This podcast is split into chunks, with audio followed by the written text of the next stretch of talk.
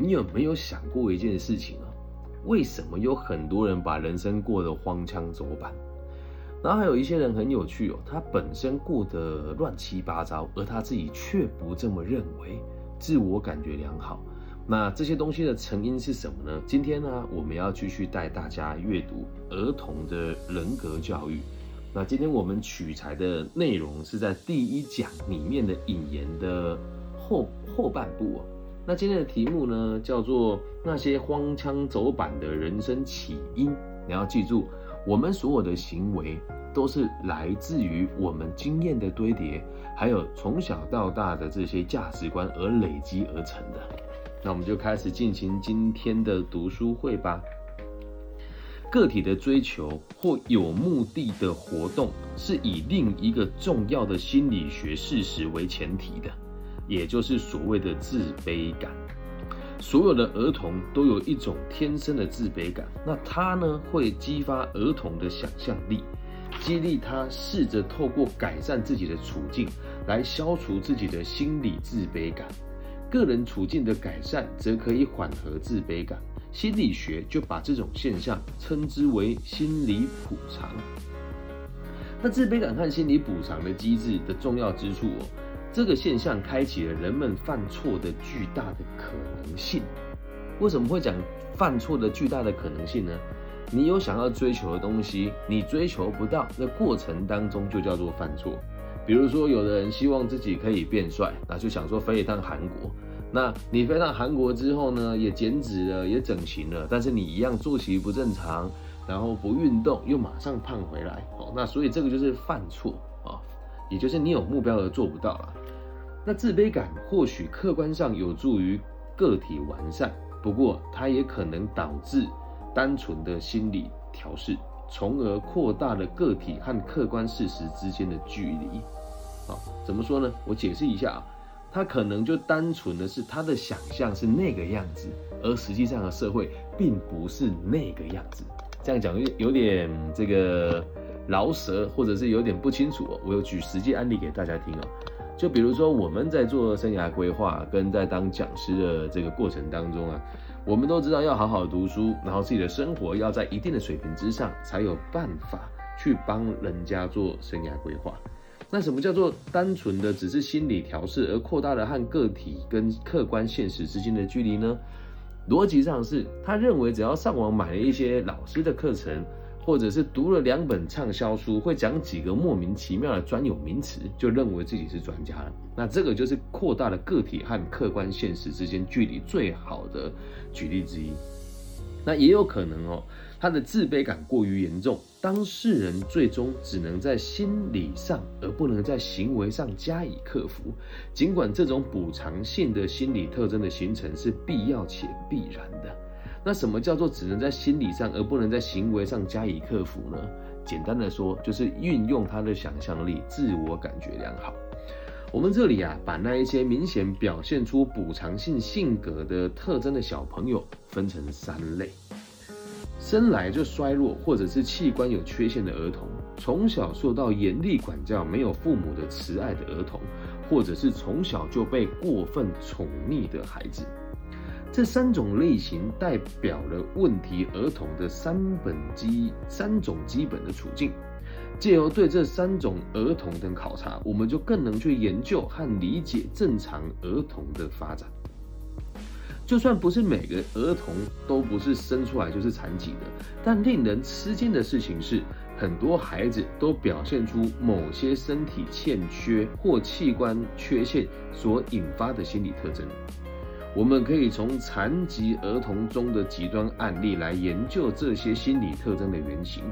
而对于被严厉管教或被娇宠过剩的两种儿童，在食物上，听清楚了。几乎所有的儿童都在不同程度上的属于这两者之间的一个，或者是两者都有。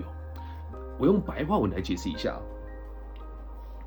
就算这孩子是身心健康的，他可能也会认为，哎，我的爸爸妈妈跑那么快，而我跑得很慢，我的脚有问题；或者是我的哥哥姐姐们吃东西很快，我吃得很慢，我的厌食系统有问题。但是听清楚哦，他们自己。并不会认为说这个就是所谓的有问题。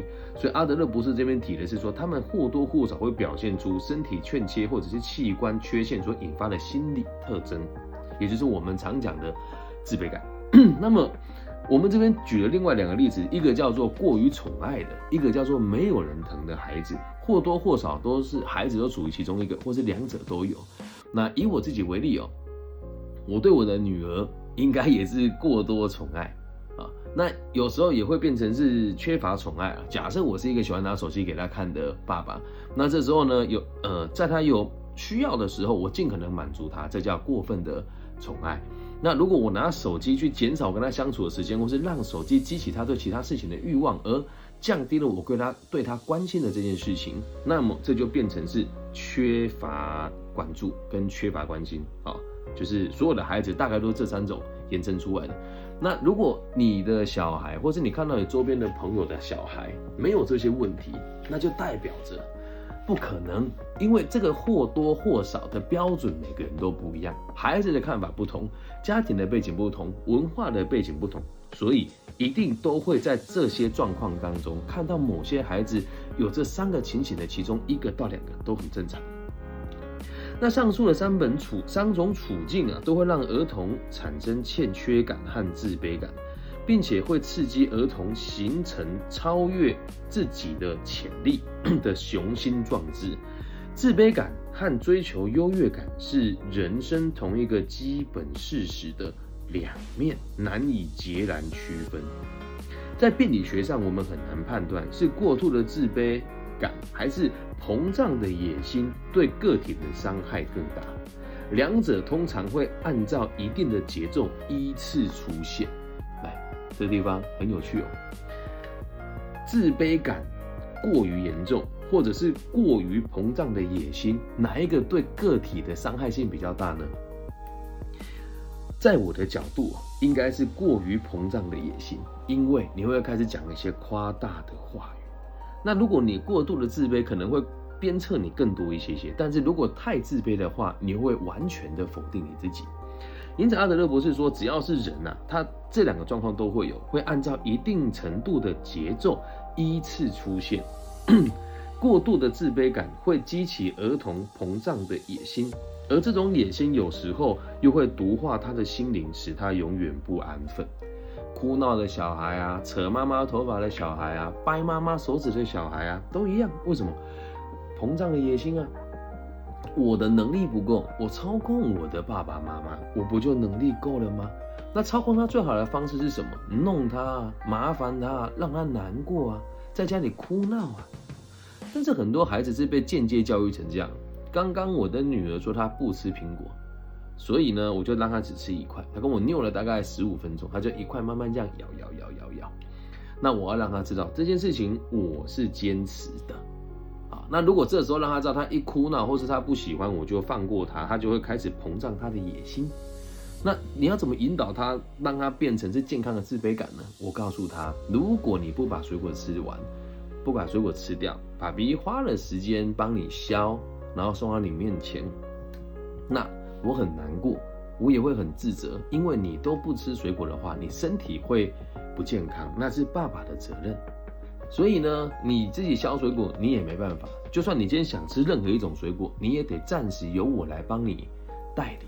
所以希望你可以知道，因为你现在没有选择。如果你长大之后有选择，可以自己去削你喜欢吃的水果。如果愿意的话，帮爸爸削一份，我也会很开心。听完了，对啊，不就变成是啊？对，因为我没有能力挑我自己喜欢吃的水果。因为我没有能力自己处理这个水果的前置作业，所以我必须得付出，必须得学习，必须得配合。在这个时候，你要无时不刻的提醒你自己，或是你周遭那些没有信心的人，让他知道你的一切的不开心都是来自于自己的能力不足，而不是去扩大他用错误的方式来让你取得你对他的关注。这样能理解吧？而这种不安分并没有导致有意义的行为，它不会结出任何有用的果实，因为它受到了野心的过分浇灌。这种野心又与个体的性格和癖好纠缠在一起，不断的刺激儿童，使他们变得过于敏感，或者是总是容易对伤害或蔑视动怒。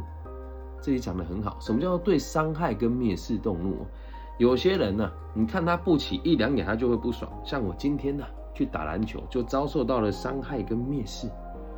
我也不想要这么强壮啊！那篮下抓篮板，他们每个人都推我，但他们都很瘦小，所以我就做了一个护球的动作，抢篮板之后，我用肩膀扛住他，然后再勾射。对，然后他们就说：“哦，不要这样打，我明天还想上班。你先推我的兄弟，我都没有出肘子了，我只是握住抓住我的球，身体往里面靠。然后另外一个大哥用肩膀顶我的下巴，所以导致我的嘴巴咬破了一个洞，我都没有动怒啊？为什么？”没有什么好计较的嘛。说真的，你说老师，那这个跟你的能力不够，跟自卑感有关联吗？是有关联的哦。因为我的能力不够，所以他们不接纳我。你说你不是比他强壮吗？No，是我没有办法跟他们互动还有沟通。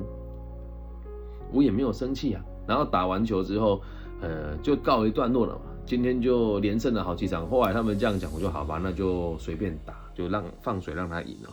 然后我离开了之后，他们就就用很蔑视的笑说：“呵呵，肌肉男，呵呵，打球不动脑袋，呵呵。”嗯，我也没有生气啊，我就笑笑的说：“谢谢大家陪我打球，就去旁边投我的球了。”你看，那如果是过于敏感的人呢，现场就直接干起来了，对吧？那回到我们今天的主题哦，为什么会变成荒腔走板？你要想，如果今天我去打篮球，三十五岁的大叔跟现场有二十五岁跟五十五岁的大叔。因为打篮球而干起来，够不够荒腔走板？够离奇了吧？还真的有发生过，不是我啊。前阵子台湾有个新闻，打球打到抽西瓜刀，这也是真的发生的事情哦。所以这些人也都是来自于他们的过度敏感，跟他们的野心过于膨胀，超过他的自卑心。这种人哦，虽然长大了成人了，但是他的智力跟能力却继续的在沉睡，没有被唤醒。他们会变得神经兮兮，或者是性格性格非常的怪癖。如果发展到非常极端，这种人最终会成为不负责任的人，或者走向犯罪。因为在他们的世界里面，只有他们自己，没有别人。他们绝对是道德上和心理上的自我主义者。他们之中有些人会回避现实和客观事实，为自己构筑了一个全新的幻想世界。每天做着白日梦，沉溺于自己幻想的这些事实，似乎那就是真实的世界。于是他们终于成功的获得了心灵上的安宁，但实际上他们只是虚构出另一种现实，借以达到心灵和现实的和解。而心理学家、做辅导师商的人跟为人父母的人都需要注意的是。所有类型的儿童在成长中所表现出来的社会情感的发展程度，社会情感在儿童心理的正常发展中具有决定性和指导性的作用。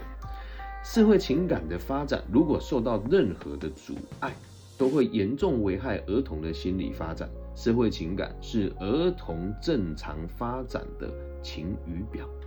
啊那什么叫做儿童发展的晴雨表呢？如果今天一个人对社会是能够理解自己是社会的一部分，并且对其他人有同理心的话，刚刚前面所说的那些麻烦的事情，它就不会发生。那为什么我们这一节主题叫做那些荒腔走板的起人生的起因呢？你会发现有很多人他的行为与他的言谈不一致，都是来自于妄想。啊，就比如说。呃，我只是举例啦，毕竟我也不是精神科医师，也不是辅导老，也不是辅导老师哦，我只是站在我做生涯规划的角度跟大家分享哦。很多人说啊，我很忧郁，我没办法走出来。那说真的，很忧郁不就是好好吃，好好睡，面对问题，解决问题，就没事了吗？但如果今天我用这句话说出来，我在学校当辅导老师，或者是今天是在公开的演讲场合的话，人家就会说我歧视精神疾患。他说：“我就做不到啊，我没有办法。来，我没有办法，跟我想要做，这是你可以决定的。在我的世界是哦，在我的世界我是这么认为的。那它算不算虚构了一个虚假的事实呢？身体是你的呀，像我自己，呃，我有做过检查，我的内分泌也跟别人不大一样，我也有幻听，我也有幻觉，甚至很常会觉得很难受。嗯，但是我就算有这个现象，我也不会拿它来让我自己得到特权，能够明白吗？所以那些人会虚构很多事情，虚构我有病，虚构我没有能力，然后来达到他的认定。那如果真的讲心理学的问题哈，就算你今天验出来你跟我一样内分泌很有状况的话，如果你的出发点是健康的，一样可以用良好的目的来应对这件事情啊。所以小时候他就已经是开始会把现实跟生活认定不清楚的人，起点都是来自于捏造事实、虚构那一些不存在的现象，满足自己的心理需求，就导致为什么后来那么多人那么荒腔走板啦。我做生涯规划这么多年呢，我有很多个案跟我讲的话都不是实话。当我追问下去的时候，就发现很多人都会对我说谎，但我不会在当下跟他们说你干嘛对我说谎，你有什么毛病？听就知道你说谎啊，但我不会这么做。我会听完他，我跟他讲说，我觉得哪个地方听起来不大合理，不大合逻辑。有人讲话就很夸张啊，啊，比如说像我最近有一个男生的个案，三十岁左右。他就跟我说，我最近要创业，还跟我说什么我有公班呐，我有什么律师团队啊。后来一问，哦，律师就一个人，啊，公班呢就他两个朋友，而且还是打杂的。他认为那个叫公班团队。之后还跟我说什么他有自己的这个团队。后来一问，就是偶尔人家发案给他去打工的时候带的那两三个工读生而已。他还跟我说啊，我这个人哦，个性非常强势，所以我的部署跟我讲话的时候，我很很讨厌他们打断我，我都说你闭嘴，你听我说。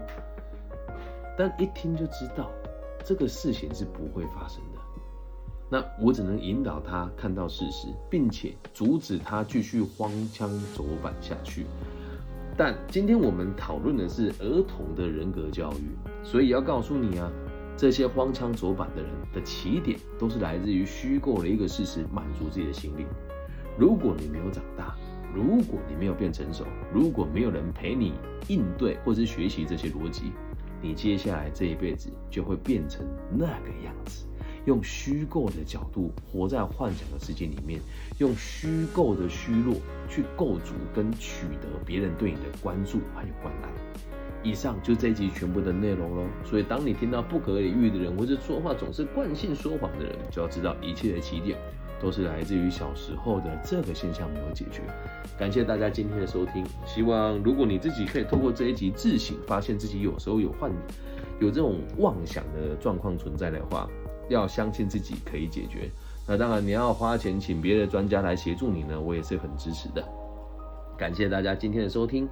那些荒腔走板的人生起因，阿德勒的儿童人格教育，希望我的节目的存在可以带给这个世界更多安定的可能性。那最后补充哦，因为做读书会啊，会比较艰深晦涩，那也知道直播的现场人就不会那么多。但是我最近开始读了很多不同的书之后，我就认为，嗯，或许有些时候还是要穿插一些。有根据的内容，或者是带大家导读，才会更有帮助吧。否则，现在的自媒体念这种书都是啊，三分钟读完阿德勒的心理学讲义，要不然就是什么你学会了吗？哦，什么三堂课教你了解阿德勒，不可能发生啊！好的学问需要学习，需要消化，需要理解的知识，都不是那么简单可以达到的。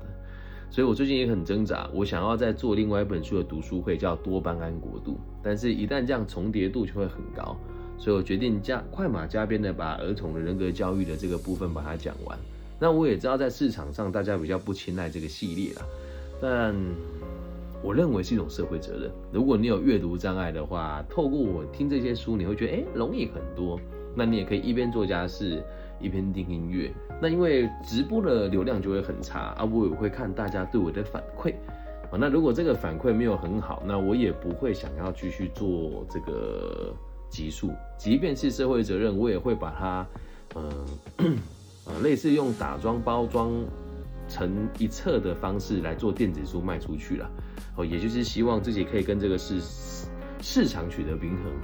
然后也希望自己可以慢慢理解市场的需求啊，否则每次做这种比较有深度的节目呢，听的人就少，我心里面也是觉得。嗯，有点难受的，但谁叫我是教育者呢？好，谢谢大家听完我的这个建议，跟我做节目的初衷。如果大家喜欢的话，记得帮我分享、按赞、加订阅哦。拜拜。